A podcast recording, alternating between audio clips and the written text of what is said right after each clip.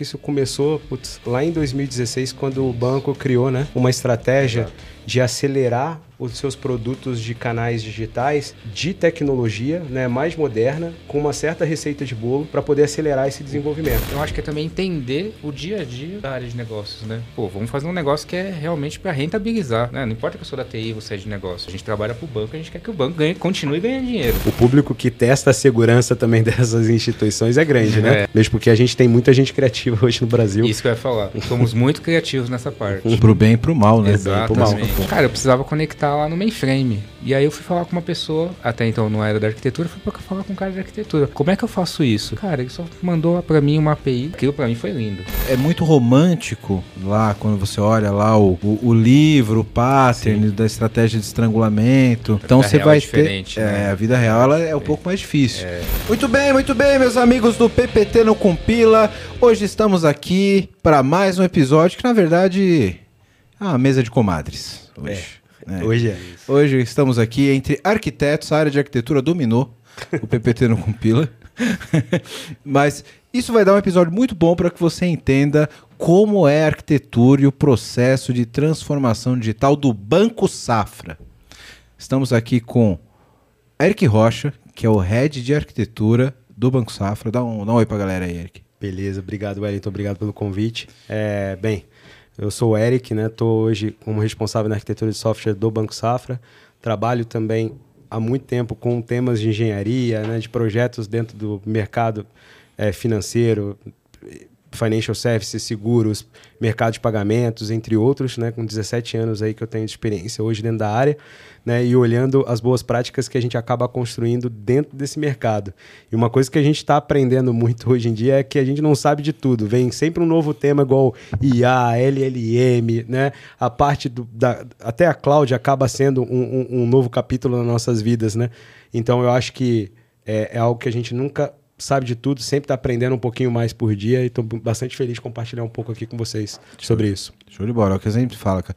Sempre achava que eu entendi um pouquinho de tecnologia, aí vem chat GPT, redes neurais, aí esse monte de coisa que eu não entendo nada, né? Meu negócio é microserviço, fazer API, modelar host e tal. Os caras vêm com rede... Enfim, tem um episódio muito bom, depois vou deixar o card aqui em cima. E tô aqui com Luciano Cono, que é Obrigado. é superintendente de canais do Banco Safra, Certo, e mais um pouquinho. E né? mais outras coisas. E mais também. outras coisas. É, não dá para ser só uma coisa, né? é, obrigado pelo convite, fico muito feliz aqui. É, também estou com o chapéu de DevOps, Arc Container e Design System.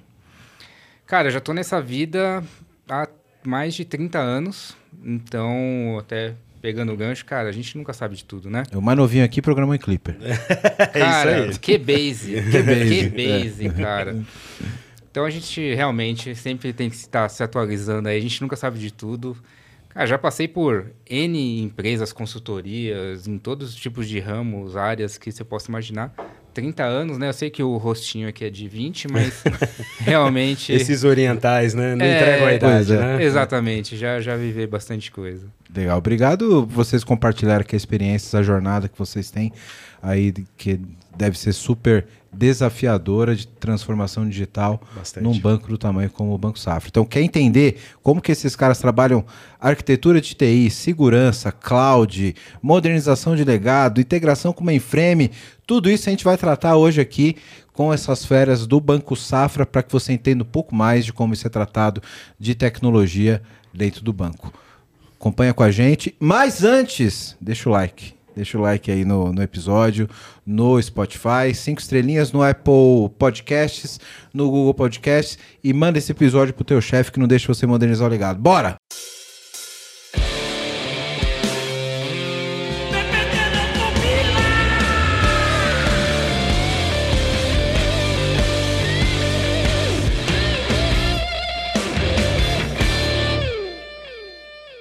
Acho que vale a pena a gente começar com vocês dando um panorama do que é a tecnologia do Banco Safra hoje. Né?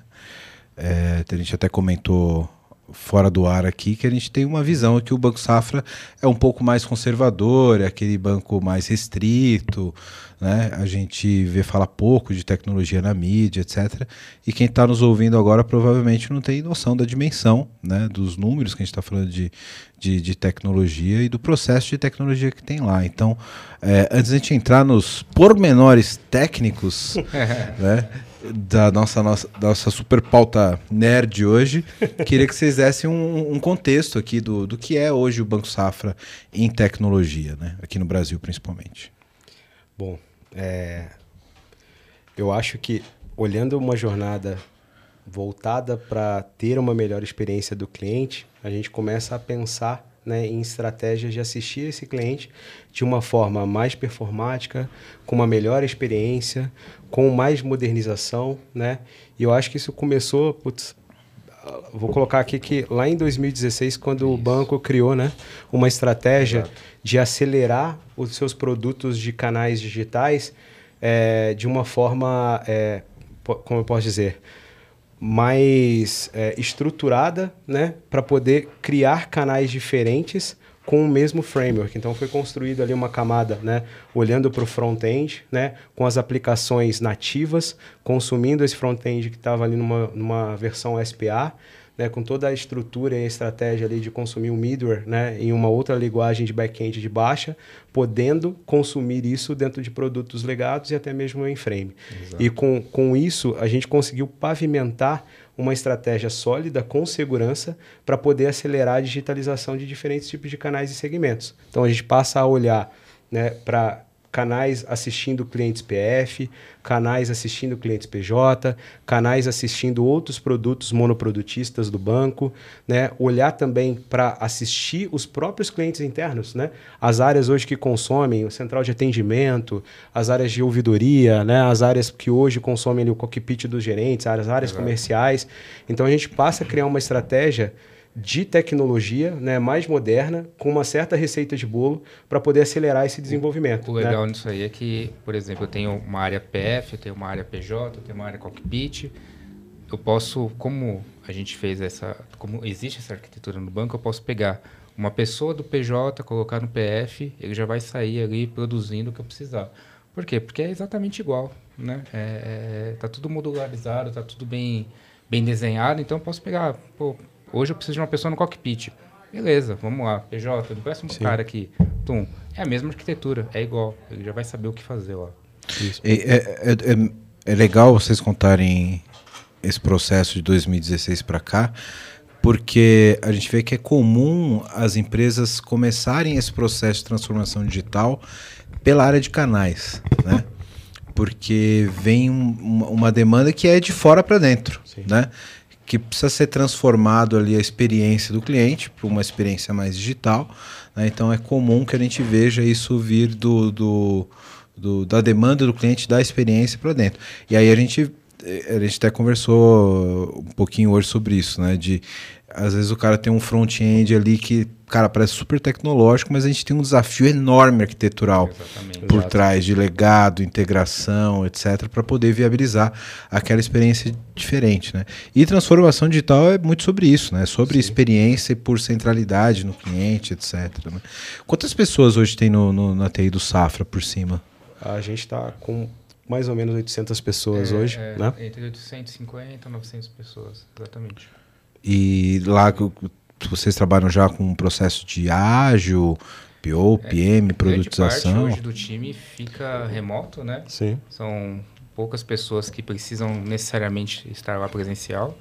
Então, é, a gente usa bastante a questão do Gira, né? É, a maioria dos times utiliza e eu acho que a gente tem se dado muito bem com isso, né? É, boa, acho que boa parte do, do que a gente tem hoje de projetos, ele é acompanhado dentro da metodologia ágil, né? Exato. Não necessariamente todos os times, eles acom acabam acompanhando dentro dos ritos, né?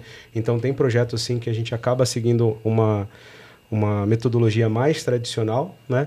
Mas para alguns outros a gente já tem, né, uma, um, um, bom respiro, né, do que é a metodologia ágil, de todo esse processo de construir, né, muito perto é, do próprio PM, do próprio PO. Mas eu acho que essa também é uma receita muito importante para a transformação digital. Quando a gente começa a colocar as áreas de tecnologia e negócios muito próximos, muito perto, a gente começa a ver que né, todo mundo é responsável por construir aquele produto. Existe um ownership, né, de uma certa forma, para todo aquele time, para poder ver o que está sendo desenhado, está sendo elaborado, tá, o que o requisito está sendo colocado nessa construção. Exato. Então, é, e uma das coisas que eu acho que faz muito sentido para a gente ter acelerado a nossa jornada de transformação foi ter buscado pessoas com alta capacidade técnica, né, olhando pelo menos pelo lado de tecnologia, com muita senioridade, vivência e maturidade, para poder apoiar nesse tipo de estratégia, até com equipes mais reduzidas. Né? Se for pensar em outras empresas né, do, é, nosso, do, nosso, do nosso segmento, existem aí um, um público muito mais diverso para poder apoiar na confecção, construção de produtos. Então, a gente acaba conseguindo, dentro desse, dessa estratégia, evoluir muito bem na construção de uma forma rápida, usando ritos que são importantes para dentro do time, né? E eu acho que a gente continua cada dia mais evoluindo com esse processo de transformação digital com o uso da metodologia ágil também, Temos né? poucas pessoas, mas são pessoas excepcionais mesmo, né? Porque fazemos muito com pouco, né? Exato. E, e, o papel da arquitetura nesse processo todo, cara? Eu, como, como também profissional da área de arquitetura, eu sei que a gente tem um desafio enorme de fazer todas as catracas girarem ao mesmo tempo e sincronizadas para que tudo rode da forma que, que se espera, né? Sim. E, e como que a arquitetura se posiciona nesse todo hoje na, na operação de vocês? Porque a gente sabe que os times, quando a gente está falando de, de transformação digital e desses times que são mais ágeis, uhum. eles têm uma autonomia muito grande, têm uma tomada de decisão muito grande, né? E aí a arquitetura ela tem que ter um cuidado de não é, reduzir essa, essa autonomia, mas conduzir também que a empresa siga uma estratégia única de tecnologia, né? É, é, um desafio muito grande para a gente de arquitetura. Né? E como é que vocês lidam com isso hoje dentro do, do, do banco? Essas várias iniciativas, plataformas que às vezes precisam ser unificadas, soluções que são diversas?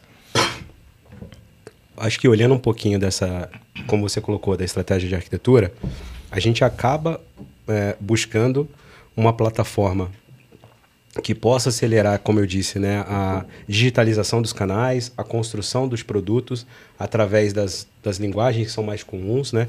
A gente apoia consultivamente, eu acho que a arquitetura ela é uma área satélite para toda a engenharia, para poder apoiar consultivamente em quais caminhos que que aquele time pode seguir, sem ser aquele tipo de penalizador, né? Sem ser aquele time de arquitetura júri, polícia, né? né? É, arquitetura é, polícia. Então, guia, é, guia, né? e até mesmo porque a gente não tem, né, um time tão grande para poder Exato. acompanhar toda essa necessidade.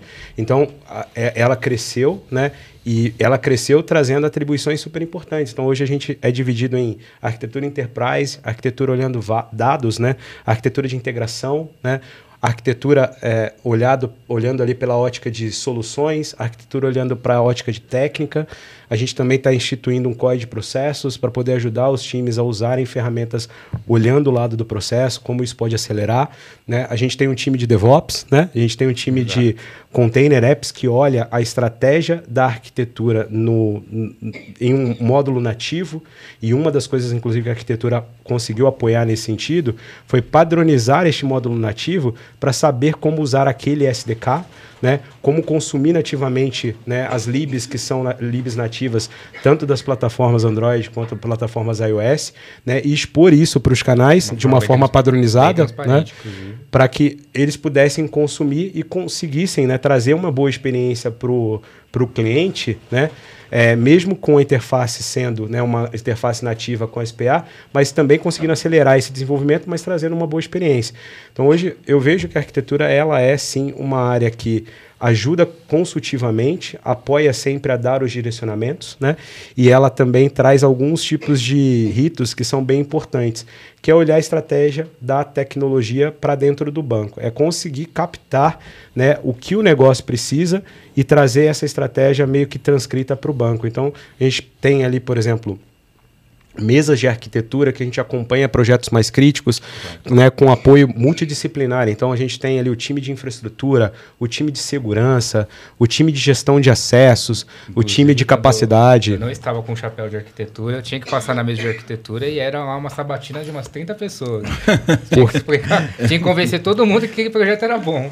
E, e, e por que isso? Porque a gente acaba tentando validar né, aquele mato mais alto que muitas das vezes a, a, algo não, não foi pego ali no começo do desenho, da proposta técnica daquela solução, alguém não pensou com a ótica mais de especialista, seja o cara da segurança, seja o cara da infra, seja o próprio cara da arquitetura, se aquele sistema ia ser resiliente o suficiente, se a forma como ele está fazendo a integração, se é por API ou se é por eventos, ela está sendo bem conduzida, né? se não deveria ter um API gateway para poder fazer a, o front ali de throttling, um de rate limit. Se, né? é na AWS, se é no Azure. Exato. Se, se a gente não poderia adotar uma estratégia de cloud, né? Se é uma solução que não poderia, por exemplo, ser, é, como é que eu posso dizer, API first, né? ou mesmo né, mobile first, uhum. ou mesmo se a gente não pudesse fazer essa migração da cloud. Então, são reuniões muito ricas. Quando a gente acaba né, fazendo essa, essas reuniões, temas, é claro, né, acabam entrando para poder serem resolvidas né, em outras reuniões de trabalho, Sim. mas isso ajuda muito os times também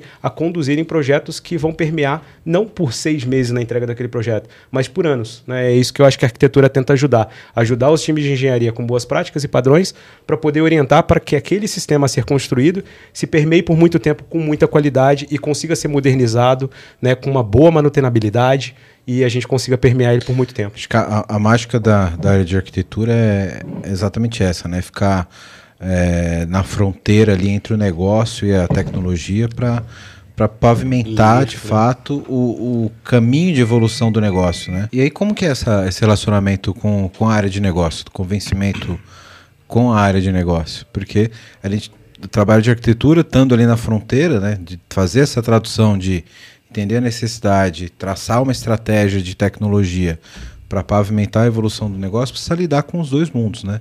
Então você tem que ir lá convencer a área de negócio que ele está fazendo um investimento que muitas vezes é um investimento que vai, vai facilitar a evolução do produto, que vai facilitar a evolução tecnológica do banco do ponto de vista de negócio, e também tem um convencimento da área de tecnologia que eu quero que você comente um pouquinho depois, né?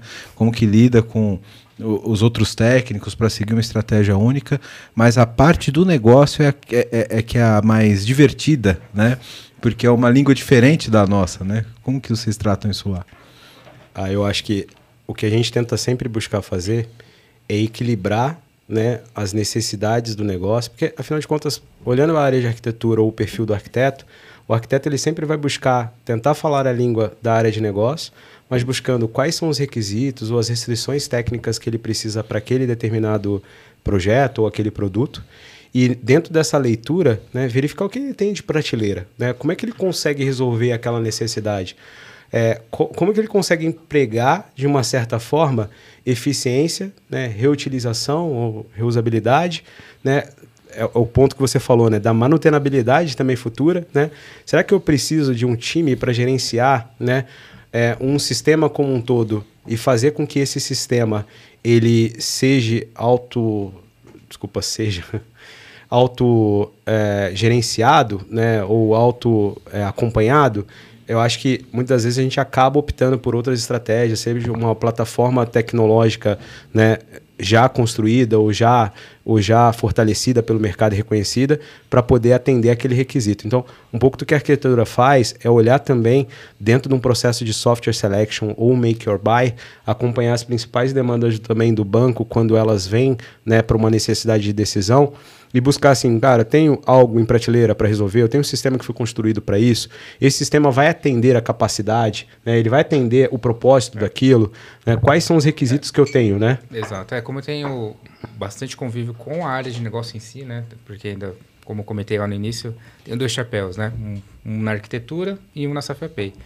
Então, acho que é também entender o dia a dia do, do, da área de negócios, né? Por que, que ele está te pedindo aquilo? Né? Até ajudar né, a gente pede lá o BP. Pô, não, vou fazer isso só se tiver um BP. Não, mas é por que eu quero BP? Porque, pô, vamos fazer um negócio que é realmente para rentabilizar. Né? Não importa que eu sou da TI, você é de negócio. Não, pô, a gente trabalha para o banco, a gente quer que o banco ganhe, continue ganhando dinheiro. Sim, né? Sim. sim. E às vezes é, é muito comum a gente perceber situações que você tem uma área de negócio te pedindo uma, uma, uma demanda, você tem outra área de negócio te pedindo uma outra demanda, é. e que na real elas, elas são a mesma demanda. É. Mas que nós, como arquitetos e como especialistas da área de TI, a gente tem uma capacidade de abstração de entender que estamos falando da mesma a estrutura, mesma só coisa. que com laranjas e com bananas. Exatamente. E que o negócio não tem, às vezes, essa capacidade de entender. Ah, mas ele é de tal área, eu sou de tal área. E, e no fundo a gente está falando da mesma coisa, né? Sim. E ter uma área cross como uma área de arquitetura, que está muito próximo dessa transformação digital e colada com o negócio, evita muito desperdício, né? Cara? Evita, certeza, evita. Com evita. certeza. Eu acho que até uma das nossas estratégias de pensar ouvindo as necessidades do negócio é, é sim reduzir custo né? É não colocar, por exemplo, vários times para fazer a mesma coisa, mesma né? Coisa, é. Ou criar, por exemplo, estratégias tecnológicas que viabilizem, como você até deu o exemplo.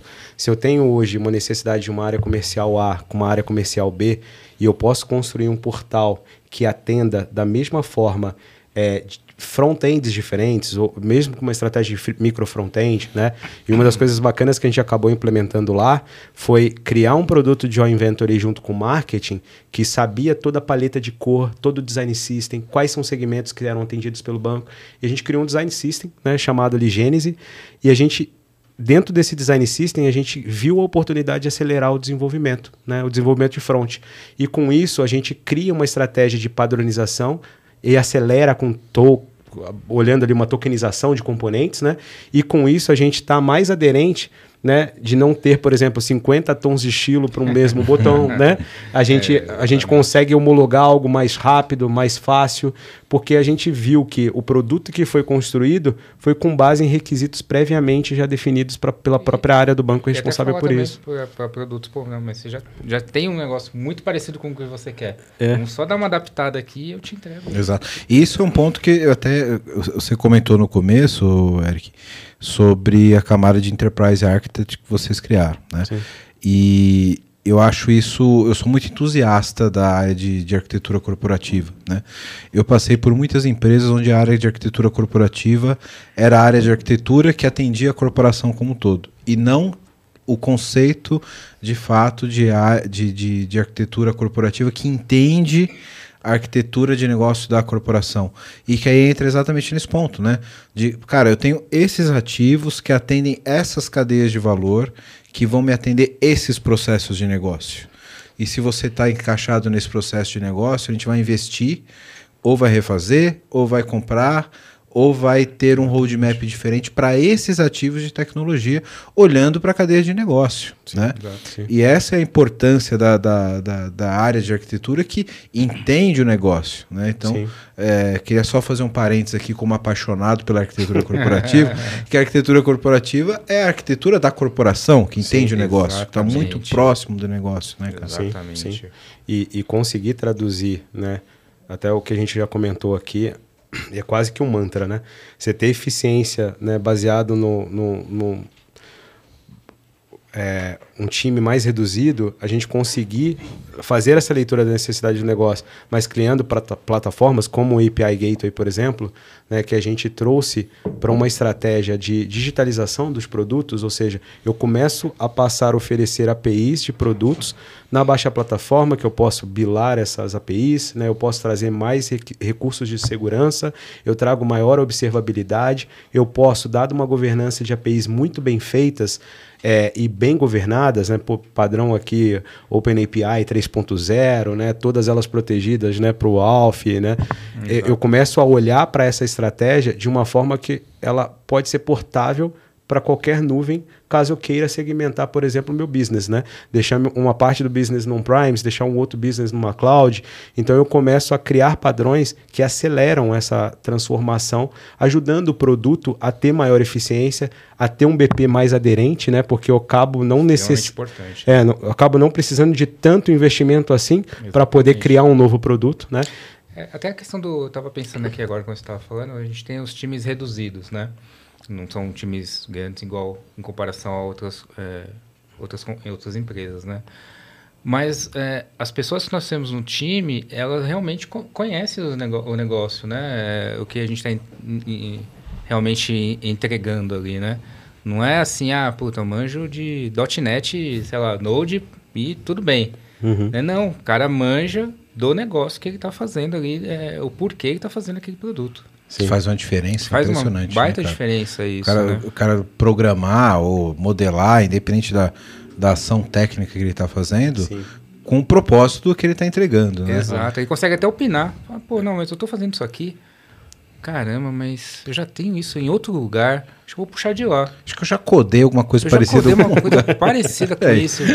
Aí eu, não, vou usar lá. Pô, isso acontece direto lá. E, e às vezes, muitas vezes o processo também de discovery de novos produtos, ou mesmo a necessidade de implementação, né?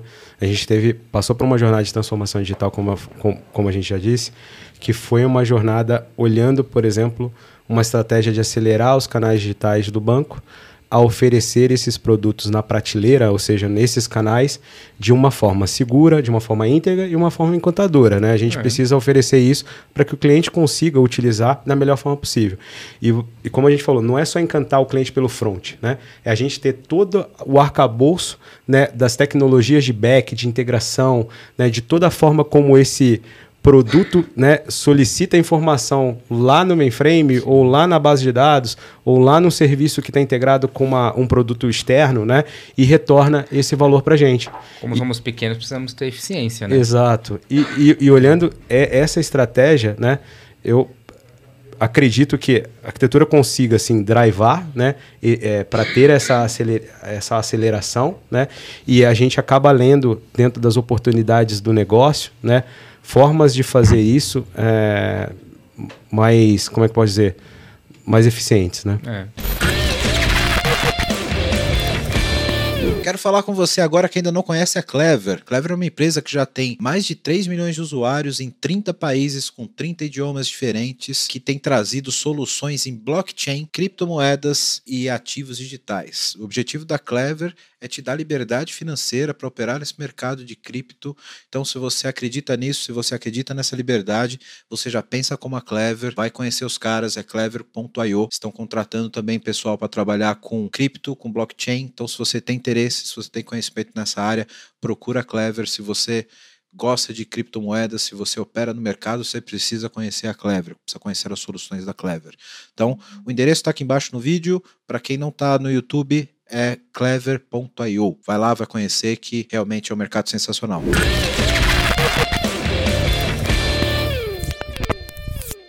Esse ponto foi bom que você colocou, Eric, e eu vou aproveitar agora eu vou mergulhar mais na parte nerd e mais apreciada desse episódio aqui. E a partir desse momento eu conto aqui com meu amigo Giovanni da VMverso. Valeu, né? muito obrigado. Vai nos apoiar aqui na, na, nas perguntas um pouco mais técnicas. Eu vou começar com a, talvez a mais polêmica Vamos e lá. mais divertida que todo mundo quando vai falar, pô, vamos falar com um cara de tecnologia de banco, sempre pergunta. Mas e o mainframe? Ah, como é que Deus tá o mainframe? E como é que a gente faz uma transformação dessa, trazendo tecnologia mais moderna, uso de nuvem, é, um CX diferenciado, é, produtização, né? A gente falou bastante aqui, Sim. PO, PM, Sim. com um grande monolito gigante chamado mainframe. Como é que vocês lidaram com essa estratégia lá no Safra? Bom, eu acho que que eu posso te dizer é não dá para é, tirar né, esse, vou dizer monolito, mas não dá para tirar essa arquitetura mais legada da noite para o dia. Né? Você tem que começar a construir. Tá pagando as contas, né? Exato. Você tem Ninguém que é começar é a construir. Também. Exato. você tem que começar a construir estratégias que você leve o produto mais para mais perto do front. Né? Então a gente começou a criar né, uma estratégia de APIs para back-end na baixa para poder assistir né, esses produtos, né, de uma certa forma que antes eram buscados no mainframe e podem ser buscados em, outros, em outras estratégias, mesmo que seja numa base de dados, mesmo que seja né, num data lake, né, e esse foi um dos pontos que a gente também acabou acelerando bastante nessa jornada de transformação lá do banco, que foi é, buscar pavimentar por APIs ou por produtos no back-end de baixa Sim. e trazer esse tempo de resposta cada vez mais rápido. e a gente também começou a pensar na estratégia de modernização dessa comunicação com o legado. Então, a gente tinha conectores ali muito mais antigos que a gente já não conseguia ter o suporte necessário para poder fazer essa evolução de ter performance, de ter monitoria, de ter acompanhamento. Então, a gente acabou criando também uma estratégia de. Primeiro, a gente provou, né? a gente pegou uma plataforma tecnológica hoje que faz essa conexão entre baixa e alta e a gente olhou para três pilares. Se né? quiser falar o nome, tudo bem, depois a gente manda a proposta de patrocínio. Tá? é uma boa. É, a gente começou a utilizar ali os iOS Connect, né? E através dessa estratégia. Um abraço, IBM. através dessa estratégia. Hora e meio amanhã, mais tarde. através dessa estratégia, a gente começou a olhar pilares como performance, né, segurança e até manutenabilidade, né? Então a gente começou a ter observabilidade e manutenabilidade ali rodando juntos. E a gente provou que pelo conector antigo que nós tínhamos, a gente estava indo para um cenário muito melhor. E a gente começou a fazer isso através de uma evolução gradual, né? Por nuvem, por, por, por, ondas, por né? ondas, exato. É, já estou pensando na nuvem. É, nem, chegou, nem chegou no tema, eu já estou pensando na nuvem. É a e, cerveja. E, e, a gente começou a olhar para isso é, de uma forma de pavimentar essa comunicação de barramento de integração com o legado, começar a colocar no data lake as informações é, informacionais que poderiam ser consumidas, né? que a gente sabe que não oferecia risco dentro da estratégia do próprio banco para os produtos. E essas informações, inclusive, que foram para o lake, né? que a gente levou isso para a nuvem, acabou ajudando muito as áreas de produto a ter uma melhor observabilidade né, do informacional, dos analytics, né, de tomar decisão mais, mais rápido, mais perto da necessidade deles também, de conversão é, para o cliente que está na ponta. É bomba, né? Exato. É. Mas tem até uma coisa antes em relação à conexão com o mainframe. Né? Quando eu entrei no banco, tinha já trabalhado com conexão mainframe, mas aquela que você coloca um, um SDK lá no Java e, e consegue chegar lá, né? Sim. Lembrei o nome do SDK do, do da Libre que eu estava te comentando com vocês é. antes. Six. Six. Cobol Six. Six. Six. É o Six. É o Six. Famoso Cobol Six. Famoso Cobol Six. E quando eu cheguei no banco, né, logo ali no, no começo a gente estava desenvolvendo a, a primeira autojornada lá para a SafraPay. Pay Cara, eu precisava conectar lá no mainframe. E aí eu fui falar com uma pessoa, até então não era da arquitetura, fui falar com um cara da arquitetura. Como é que eu faço isso? Cara, ele só mandou para mim uma API, que era só eu trocar lá o, o, o back-end com o qual eu estava chamando, o nome do, dos campos, né, que eu vou é. passar e que eu vou receber. É claro. E pronto totalmente transparente para mim. Cara, aquilo para mim foi lindo. Aquilo para mim foi, foi, Parece que quebra um muro entre a alta e a baixa. É, e tá exato. tudo, tu, tá, parece que tá, Cara, tá, a informação eu, tá na mão. Eu não né? queria saber o que tava rodando ali por trás naquele momento. Cara, para mim aquilo resolveu minha vida. É mágico. É mágico, cara. É mágico. E por quê? Arquitetura, cara. Arquitetura. Não tem jeito, né? Sim. E, e eu acho que trocando essa até essa plataforma, a gente começou a trazer também outra visão, né? O que todo mundo enxergava que era baixa consumida alta, né? Com isso a gente passou também a fazer com que a alta a pudesse alta consumir pudesse, também a baixa, né? exatamente. né? Para muitos produtos isso era necessário, porque você não ia conseguir fazer, né, uma modernização daquele produto legado se ele não tivesse uma razão, né? Até financeira e econômica para fazer. Porque tem muitos Sim. produtos que estão lá hoje que atendem plenamente, não tem um consumo exacerbado. Eles foram construídos, por exemplo, na última linguagem do mainframe, né? E nos atendem plenamente dentro do nosso requisito. Então, toda análise né, de migração, ela precisa ser muito bem feita, né? Antes que seja tomada uma decisão para que a gente não possa se arrepender. Essa via de mão dupla é muito importante e ela é um dos grandes empecilhos que a gente tem quando está traçando uma estratégia de estrangulamento para legados, especialmente quando a gente fala de, de, de, alta e baixa plataforma, né? Porque é muito romântico lá, quando você olha lá o, o, o livro, o pattern Sim. da estratégia de estrangulamento, recorta o domínio, tira esse domínio, leva para um microserviço e tal. É tudo muito prático, muito bonito, uhum. romântico. Na prática, bicho, aquilo tem que conviver. Sim. Né? É. Então você vai é ter. É, né? a vida real ela é um pouco mais difícil. É. E aí você continua tendo um monolito ali que tem uma área desativada, que você transformou no microserviço, que agora está na baixa, mas que depende de informações que continuam sendo produzidas tanto na alta quanto na baixa. Sim. E geralmente você tem uma característica nesses padrões de que você extrai aquela regra de negócio do mainframe, da alta plataforma, leva para baixa e ela fica na baixa. Ela não volta para alta. Sim. E aí é o que você colocou, né? Que se a alta não consome informação da baixa, processos que são satélites daquele que você extraiu e que você já fez a modernização, não funciona, cara. Porque eu, eu, não tenho mais o dado. É. E geralmente é você tem um mainframe com sistemas gigantescos, com os ERPs gigantescos, que era a arquitetura padrão até uns anos atrás, né? uns, anos, uns bons anos atrás, e que tá tudo intrincado. Né? Sim. É, você tem uma interdependência de banco de dados, de proxies, etc., que é um grande emaranhado, né? Sim. Então, fazer essa via de mão dupla para você trazer uma estratégia de, de, estrangulamento é essencial, cara. Eu vou mandar realmente amanhã um e-mail para a IBM. oh, e, e, funciona muito bem, viu? e, e eu acho que a gente também tem que sempre olhar, você falou da visão romântica, né? Mas a visão também do domínio do negócio, né? Como é que a gente consegue olhar e segregar esses microserviços, mini serviços, né? a gente pode adotar aqui o termo que for mais adequado dado o tamanho da aplicação ou do, ou do back-end aí que vai ser construído.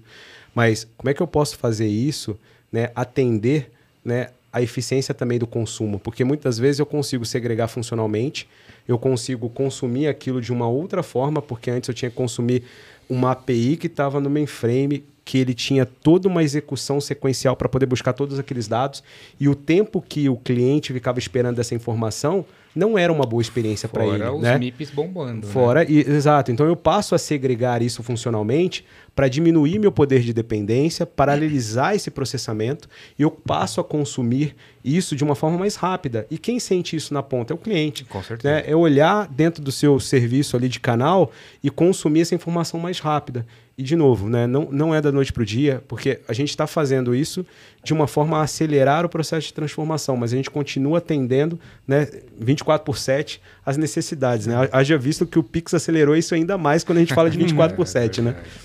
Muito mais, né, cara? Muito Sim. mais. Demanda. O banco sempre foi 24 por 7, né? Porque é, é um, um, um, serviço essencial que sempre. Sim. O cara pode não estar tá fazendo nenhuma transação. Se ele abre o app hoje ele não vê o saldo dele, ele não dorme. Não dorme. Ele não mexeu no dinheiro.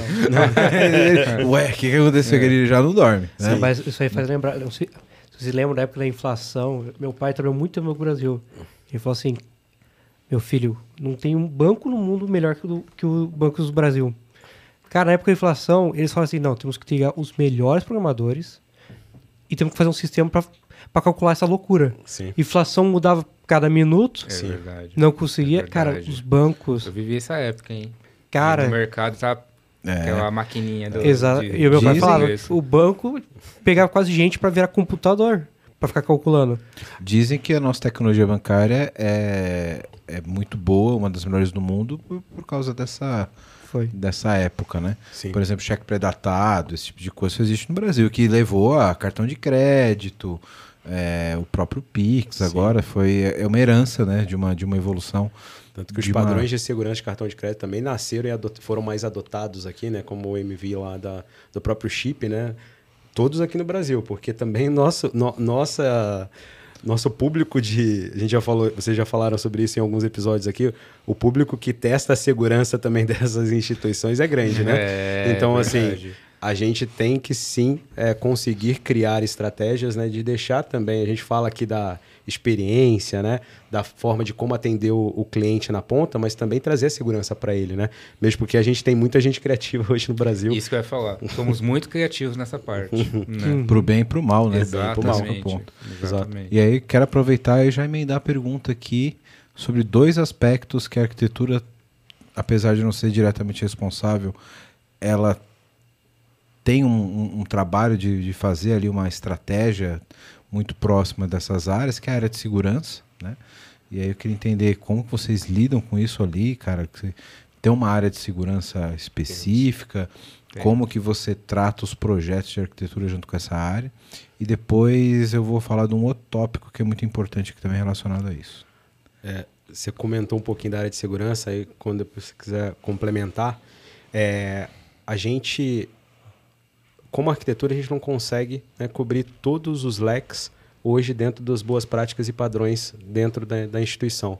Então a gente conta com outras áreas satélites, que a gente até brinca que são áreas irmãs, como a infraestrutura, como a arquitetura de segurança, né, como a parte de gestão de capacidade, né, o quanto que eu estou conseguindo armazenar, o quanto que eu preciso ainda crescer, né, como a parte de gestão de acessos, como é que eu protejo meus sistemas através né, de protocolos ou mesmo de usuários, né, to totalmente mapeados dentro de cofre de senhas e tudo mais para poder deixar ainda mais as aplicações seguras. E a gente tem ali ritos dentro da arquitetura, que são as mesas de arquitetura. Então a gente convida esse fórum multidisciplinar e eles participam junto com a gente para olhar os projetos mais críticos dentro do banco e olhar, por exemplo, essa estratégia de como eu faço para poder entregar aquela solução, dado aquele requisito que foi passado é, pelo cliente. Tem os né? próprios ritos de segurança, né? Também.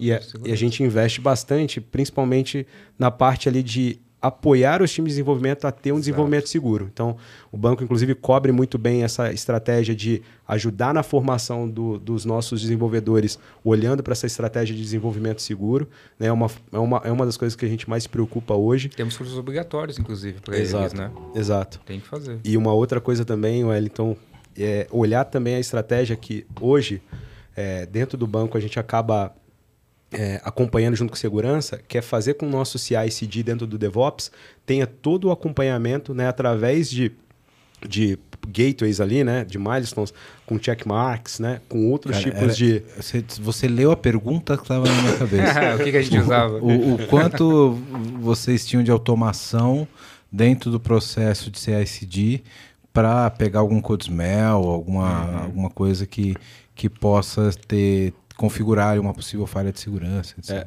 a, a, gente sabe que depender simplesmente do desenvolvedor é algo que sempre é nobre, né? Mas se a gente não tiver uma ah, estratégia de validação, né, como, é. a gente não consegue ter aquela cobertura e aquela segurança de que tudo foi implementado nas melhores práticas possíveis.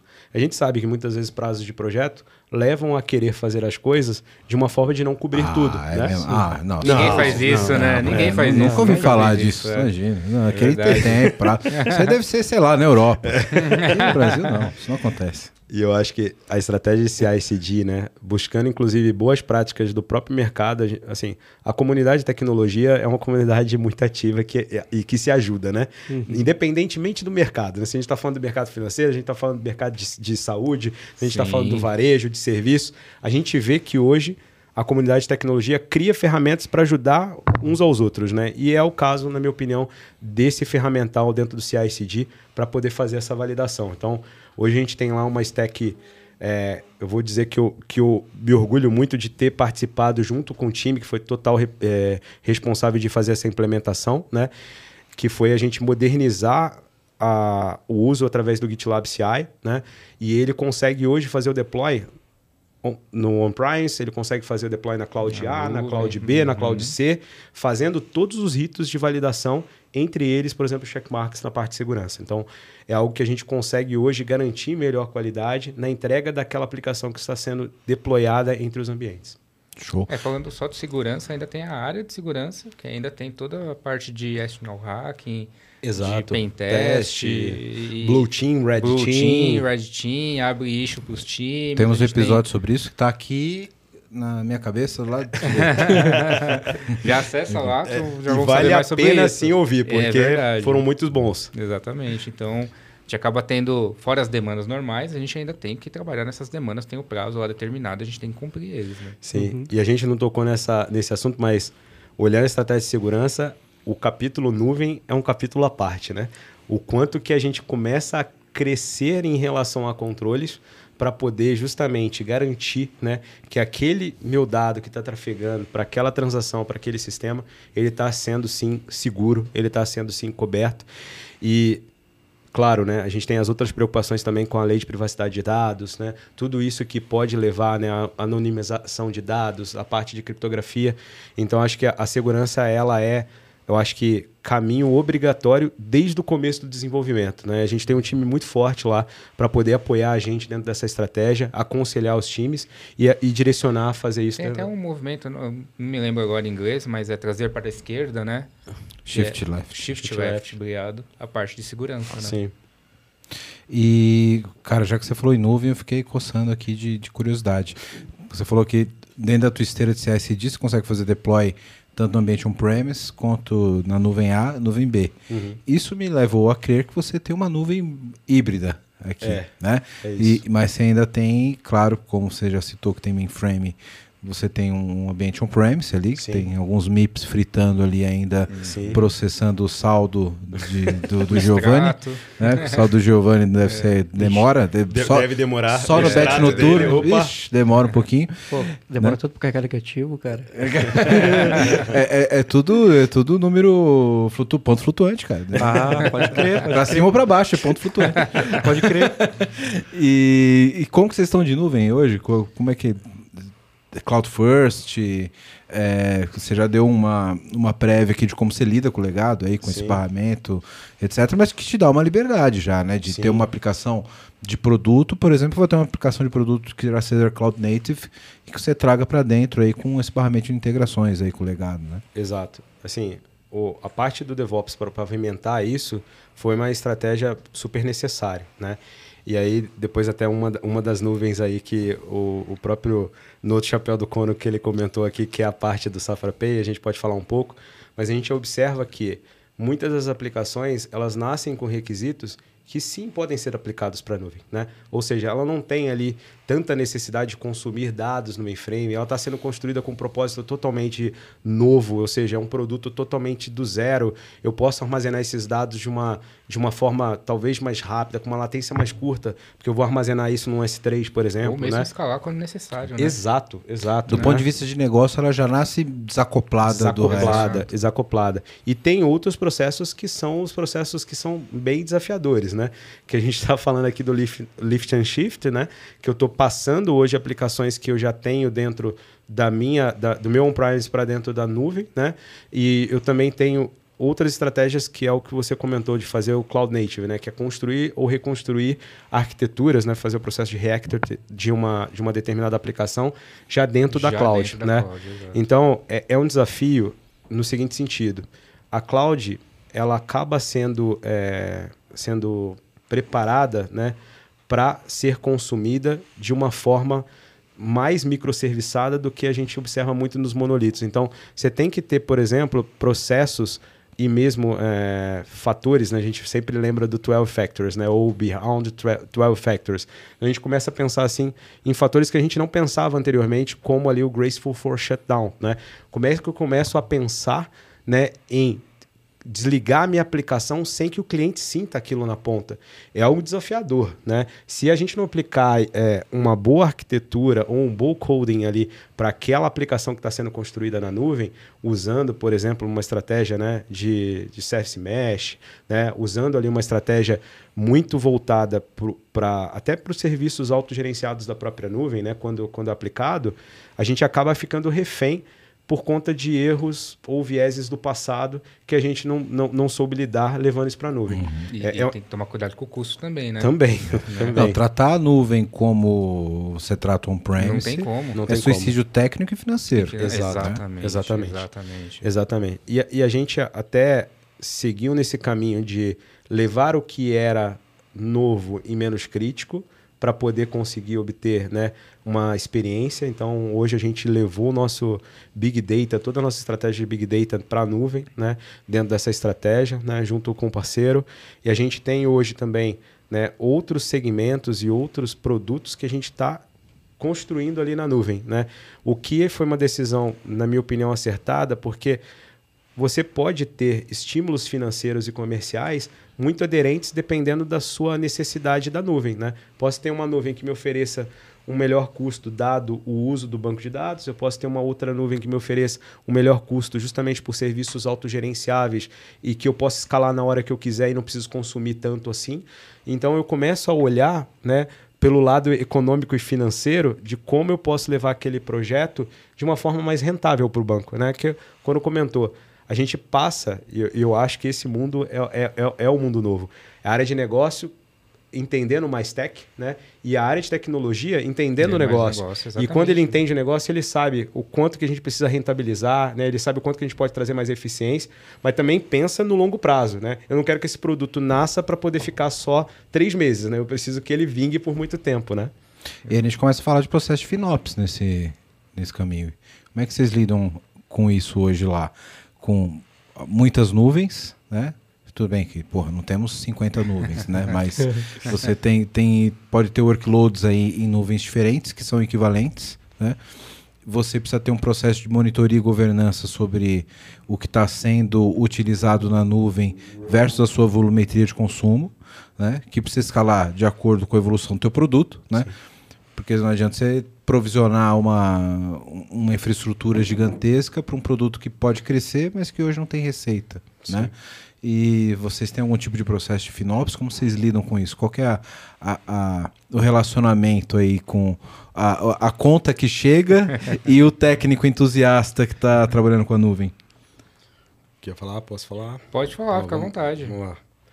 Olhando, por exemplo, a parte de FinOps, a gente instituiu um COI Cloud que hoje tem a responsabilidade de criar um processo né, baseado nesse gerenciamento do consumo da nuvem. Então, a forma como eles criaram foi por um desenvolvimento é, in-house, assim, né? Eles criaram, dado as estratégias e plataformas que a gente já tinha, uma observabilidade do consumo de nuvens, né? Que a gente fazia do vendedor A, do vendedor B, do vendedor C, que, que, que também está em andamento. E a gente começa a ter esse, essa, esse mapeamento, inclusive é, sendo bem transparente com todas as organizações aqui dentro de tecnologia. A gente passa a exibir isso, por exemplo, num comitê de qualidade toda segunda-feira para saber, por exemplo, qual é o volume de consumo que a gente está tendo dentro da nuvem. Se tem algum ofensor que está acontecendo ali, como é que a gente trata aquele ofensor, mesmo porque a gente também tem isso para on-premise, né? A gente sabe, por exemplo, é, quem tá, é, quais são os jobs que estão abendando, né? A gente sabe, por exemplo, quais são os, o, as aplicações que estão com problema de capacidade e autoconsumo, ou seja, levando a um memory leak. Então a gente acaba pedindo planos de qualidade para poder consumir. Abrimos tickets para os times também, vai, vamos controlando toda semana lá batendo até resolver aquele problema. Na verdade, a gente trata igual os MIPs do, do mainframe. Do mainframe, né? né? É mais ou menos igual. Sim. Não, não faz, um, faz um rateio ali para entre os centros de negócio, esse tipo de coisa. Né? Exato, exato. Muitas das vezes a gente consegue né, é, separar. Na verdade, tá, tá, tudo separado, né? Então a gente tem, por exemplo, vamos supor que o Safra Pay, do, que o Cono está ali é, acompanhando dentro da estratégia dos canais digitais e todos os sistemas do Safra Pay, né, que a gente pode estar escrevendo ou não ali dentro da nuvem. E ali tem toda a parte de, de, de consumo do Safra Pay como uma business unit, né? É. Ah, o autorizador mesmo, por exemplo, quando é, estamos ah, chegando o dia dos pais agora, começa a bombar. Sim. Aí você vai lá, pô, vamos subir isso aqui. Passou o dia dos pais, todo mundo já gastou, vai lá para baixo. Beleza, estando na nuvem, não tem problema. Sim. Né? Imagina se fosse no data center. Compra mais dois racks. Compra aí, espeta aí mais memória nesse Isso. negócio, pelo amor de frete, Deus. Meu amigo. É. Então... Compra mais dois racks e depois não sei o que fazer com o rack. Pô, bota no Mercado Livre para vender. É isso. Exatamente vira, isso. Vira banquinho. Isso. É, é. é, tem uns aqui fora. É. Pois, é, pois é. E eu acho que olhando, por exemplo, esse, essa necessidade de gerenciar cada vez mais perto e compartilhar com o negócio, né? Quanto que vai sair a conta daquilo, a gente tem business plan mais eficientes, né? Para a gente poder conseguir acompanhar o quanto aquele produto está sendo rentável, o quanto que eu posso tomar uma decisão em relação àquele produto, né? De dar uma de descontinuar, né? Eu acho que muitas das decisões é, difíceis não são só na hora de você pleitear ou implementar um novo produto, investir em algo novo para poder fazer aquilo acontecer, mas também de acompanhar esse ciclo de vida daquele produto para verificar se ele continua sendo rentável, né? Se não faz sentido, por exemplo, eu desativar, né, ou migrar, ou criar uma estratégia de convivência, né? E é um pouco, eu acho, do que a gente consegue observar também dentro da tecnologia, né? É, como a arquitetura pode ajudar a acompanhar né, esse ciclo de vida do produto e ajudar os times também a fazer uma melhor adequação. Sim. É o que eu sempre digo, né, cara? A arquitetura, ela não pode ser imutável, né? Eu acho que a arquitetura ela tem que evoluir junto com o produto. Né? Um produto que já está maduro, com um volume muito grande, que ele é muito rentável, ele não vai ter a mesma arquitetura de um produto que está começando, que é um MVP, etc. Né? É, e a gente tem um pouco disso, né? A gente quer sempre sair de largada com a melhor arquitetura, escalável, que você fala, cara, pode botar aqui 5 milhões de usuários que isso aqui vai, vai aguentar, porque a gente é técnico, né? Sim, sim. Mas acho que a experiência e a, a, a, a vivência executiva faz a gente trazer esse outro lado do sim. negócio e entender que a arquitetura também precisa ser evolutiva, né? Da mesma forma que um produto ele tem suas limitações de negócio no começo, é ok a gente ter limitações de arquitetura no começo. Também. Mas a partir parte, do momento né? que, o, que, o, que o, pro, o produto começa a escalar e o negócio começa a escalar, aí, aí entra o grande desafio. Né? A arquitetura também precisa escalar e, e o produto tecnológico também precisa passar por... já tinha que estar preparado para escalar, né? E, isso. tem que ter pensado. Exato. Né? Ou, Exato. ou se eu não consigo... É, deixar já preparado, que fique todo mundo ciente que vai ter um refactoring aqui e que eu vou ter que fazer novamente alguns pedaços, vou ter que trabalhar alguns componentes para que fique preparado para dar uma escala, né? Sim. Mas é, o, o, não perfeccionismo, acho que do início, ele, ele é chave para que o negócio consiga validar hipóteses, etc. Né? Com, com Ainda mais com ágil e, e, tudo que a gente trabalha hoje, né, Eric? Com, com certeza. Acho que o, o Cono até me fez lembrar de um caso que o Cono até consegue me ajudar a complementar. É, uma das coisas que também ajudaram muito né, o banco a acelerar a sua jornada de capilaridade em relação aos clientes foi trazer a, a Safrapay né, para ah, nascimento. Né? Isso aconteceu ali em 2017, né, 2017, meados de 2017. É, e quando a gente criou né, essa, essa nova provedora de soluções de pagamento, a gente criou também pensando em atender o cliente, o correntista já do banco, com outras soluções que a gente sabia que ele precisava, né? E com isso, claro, né, cresceu ali né, a base de pessoas, né, de clientes, né, correntistas, seja pessoa física, seja MEI, né? O, o, observou bastante essa, essa história, esse ciclo de vida. É e tudo que a gente acaba aprendendo, acaba aprendendo, seja né, no momento é, fácil, né? Ou no momento ruim, né? É, tem um, um caso, é, logo que a gente... Eu entrei no banco em 2018, né? E estava ali no início da construção da autojornada. Essa FAP já existia, já tinha as maquininhas, né? E a gente queria fazer o site para a pessoa se autosservir ali e conseguir sua maquininha. Hum. E estava feito, estava no ar, tudo bem. A gente tinha lá X mil, mil pessoas acessando ao mesmo tempo, tudo bem, transações e tal. Sem problema. Vamos começar a colocar isso em, em mídia, né? Em propaganda, em Fantástico, Jornal Nacional, etc. Beleza, vamos colocar no Fantástico. Primeiro dia, todo mundo lá, vários executivos lá na sala, lá do primeiro andar, salona toda aberta, todo mundo acompanhando. A gente já tinha pensado na, na possibilidade, óbvio, de ter um aumento muito grande, né? Então a gente acho que pensou em três vezes mais do que o fluxo atual, do, até então. Beleza, estamos lá assistindo Fantástico, todo mundo acompanhando Fantástico. Um olho no é, Fantástico, outro no Dash. Exatamente. Não, tinha vários telões assim, um apontando para cada, cada sistema, para cada parte lá da autojornada. Um Cara, telão como... para chamar de seu. É, eu tenho, eu tenho um vídeo gravado até hoje no celular. Começou lá, mil, mil é, transações ao mesmo tempo. Duas mil, três mil, quatro mil, oito mil. Aí dava uns saltos, né? Começava a dar uns saltos, né? é, 15 mil. Cara, a gente começou a olhar e falar, nossa. Ai, meu Deus do céu. Cadê o autoscaling? Peraí. exatamente. Cadê exatamente. Meu Cadê meu autoscaling? Cara, quando chegou em 25 mil, puf, zerou. Ai. Ai, ai, ai. Ferrou. Tô, vai tocar meu telefone. Um, dois. Exatamente. Cara, aí sai todo mundo correndo para tentar reverter, para voltar. Mas faz, foi um aprendizado, né? Um Apesar de a gente ter pensado, ter testado, inclusive, três vezes mais do que o acesso que estava tendo, pô, foi uma coisa absurda, Sim. né? Se tivesse uma questão, talvez, de, de auto-scaling, porra, não precisava ter me preocupado, né? Sim, é, é, aí o único limite é o teu cartão, né? Exatamente. O, o, o, o, que eu digo, o autoscaling é maravilhoso que ele não tem limite, até o cartão. Né? Ó, deixa na mão do Juninho ali, o estagiário. o que, é o iTrue mesmo? Mandar um e-mail de noite. Mas, cara, foi muito legal esse dia, porque assim, a gente tava feliz, né? Que tava aumentando, pô, todo mundo acessando, vendo a jornada, né? Adquirindo a maquininha.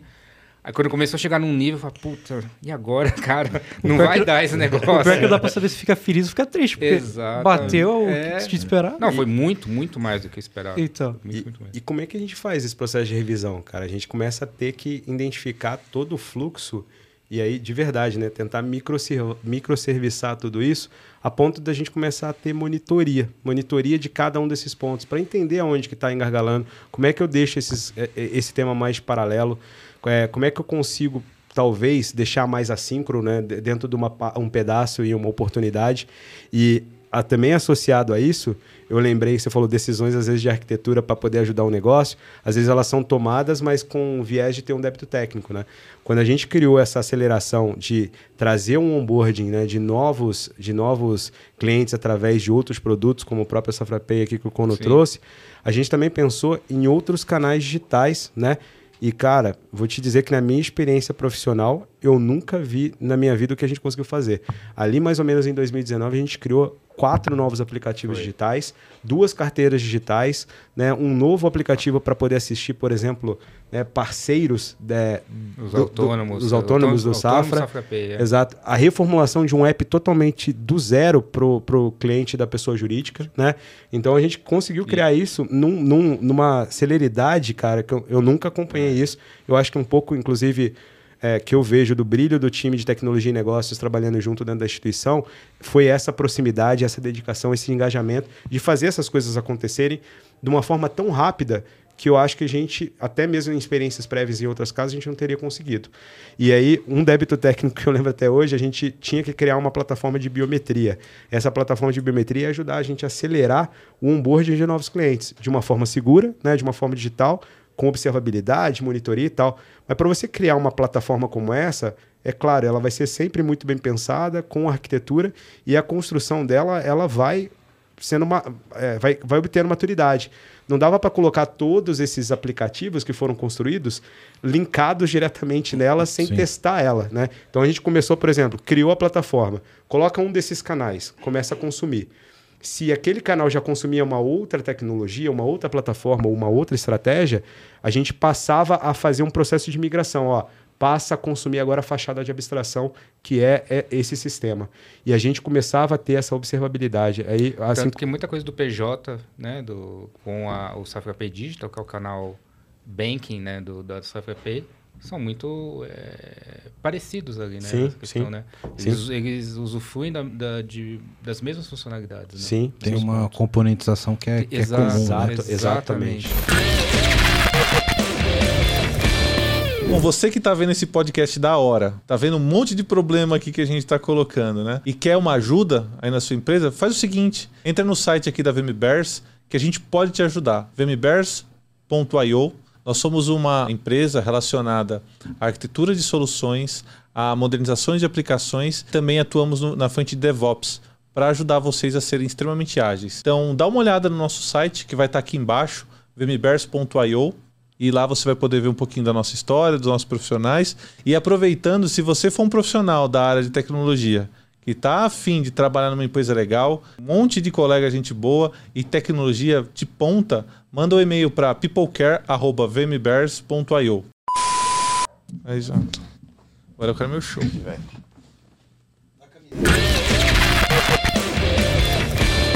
Eu queria aproveitar o gancho para a gente, infelizmente, o tempo passa voando, né? e já para a gente partir para o nosso encerramento, eu queria que você desse um complemento, Eric, desse ponto que você colocou de observabilidade e monitoramento muito desse, dessas transações, né?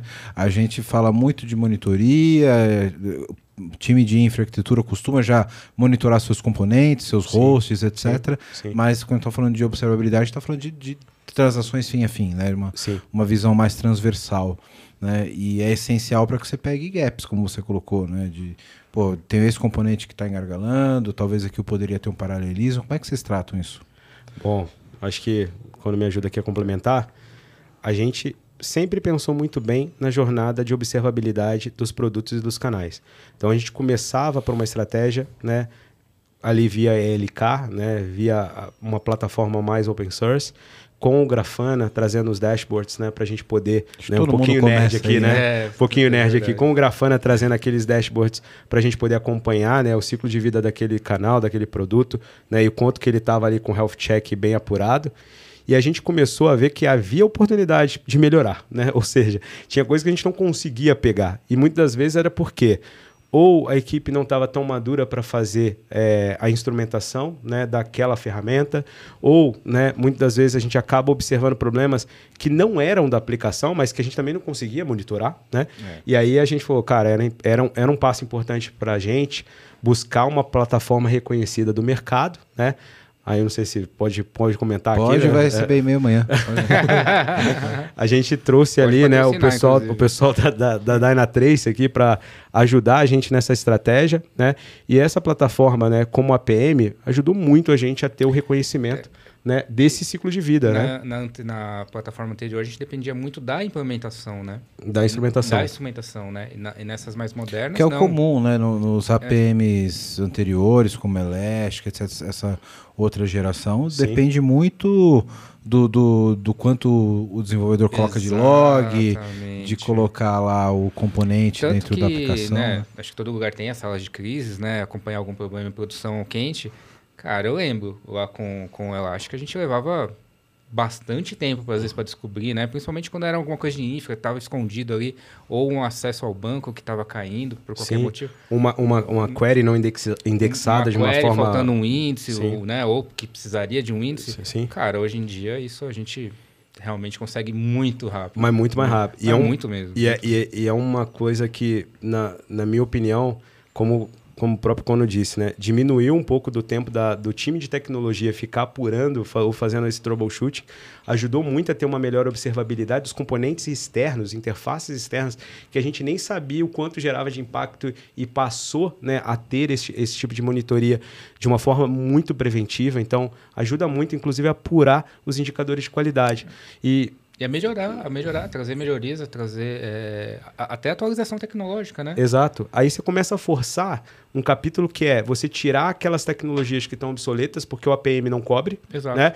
E modernizar essas aplicações para linguagens mais novas ou mesmo versionamento da mesma linguagem de uma forma mais nova para que ela possa começar a ser coberta pelo APM. Isso, cara, estimula inclusive eficiência, segurança, né? traz uma melhor experiência para o cliente lá na ponta, porque não é mágica, né? O, o é. cliente está consumindo o saldo dele ali, mas ele não sabe o caminho inteiro que faz até Sim. chegar né, no produto que devolve é. essa informação. Melhora da obsolescência, né? Exatamente. Só o benefício que você tem de colocar no APM pelo pelo que o APM vai te dar de resiliência e facilidade de resolução de problema, já custeia uma possível atualização de linguagem, um replatform, etc. Porque Sim. você mantém numa plataforma antiga que você não tem visão, você não tem observabilidade. Sim. E aí é aquilo que eu sempre digo, né? o, o custo de não ter. É. Se eu paro essa plataforma e eu não tenho observabilidade, o custo que eu tive por essa parada poderia ser o custo de eu modernizar e evitar essa parada e evitava o problema que eu tive com o cliente. É, é, é, é um custo fácil de que eu comentei, é um custo fácil de calcular, mas difícil de mostrar. É muito né? difícil. É, é, é muito difícil, né? É muito difícil você mostrar o custo do quanto você está deixando de perder e não quanto você está ganhando. Né? Exatamente. Né? É uma conta difícil. E, e tem um outro ponto, né? Você ter vários vários desenvolvedores ou vários times de desenvolvimento com uma alta experiência ou mesmo com uma, uma, um grande conhecimento em como fazer essa instrumentação, acompanhar, criar dashboards, você pode reduzir isso para um time muito eficiente de um código de monitoria e observabilidade. Eles são responsáveis por ajudar isso, mapear. Inclusive, né, um abraço lá para o nosso time de monitoria que nos ajuda para caramba. é verdade. E, e a gente sabe o quanto que isso traz de benefício né, para toda a experiência, não só do time de desenvolvimento, não só para o time de produto, é. mas principalmente para o cliente. Exatamente. É, varia o login lá em um segundo para ver se o pessoal já não liga perguntando. Ah, dar uma olhadinha. Na hora, na hora. Meus amigos, infelizmente o nosso tempo está finalizando. Eu vou ter que deixar já o convite para a gente fazer uma segunda parte, porque Opa. eu acho que a gente deixou muita coisa que eu gostaria de explorar com vocês. A gente podia é. falar de gestão de obsolescência na próxima, é, vai uma boa, uma boa pauta. Temos bastante assuntos, inclusive descer um pouco mais o nível técnico aqui com vocês. Vai ser um, é, essa parte um que eu me interesso até bastante, viu? Essa Apesar do, do né, da, da, da das questões que nós temos hoje mais executivas, enfim, mas eu adoro um, uma linha de código. Sim. eu, cara, eu, eu codo até hoje é por lazer, cara. Ele é não isso. sai. Te deixa de ser programador, o programador não sai de dentro da gente. Exatamente. Né? E aí deixo aqui já o convite e agradeço muito a, a participação de vocês aqui.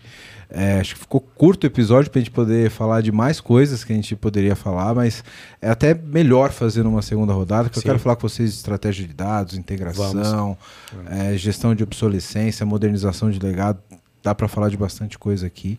E muito obrigado pela presença de vocês, cara. Foi muito bom. Com a certeza. É, a gente agradece. Me sinto honrado aqui pelo convite, estar tá aqui com vocês né, e compartilhando um pouco dessa história aqui junto com meu amigo Cono né, e apoiando também as pessoas que estão aí ouvindo né, em outros processos de estratégia de modernização, de transformação. Né, gente, não, não, não tem é, fórmula mágica, não, né? Todos nós sofremos juntos. Exato, né? fiquem tranquilos. Não ache que só aí é difícil. É, é não difícil acho, em todo lugar. É difícil em todo lugar. não acho que só aí é, o time é pequeno, tem muita coisa para fazer. Isso, é, em é. todo lugar. É isso aí. Não se preocupe. Se você ainda não deixou o like nesse vídeo, você ainda não encaminhou pro seu amigo que acha que é fácil modernizar o legado, e você ainda não está seguindo o canal, essa é a sua última oportunidade. Estamos finalizando aqui esse episódio. Muito obrigado pela audiência de todos vocês. Encaminhe esse episódio, deixa o like, manda pro teu chefe. Valeu!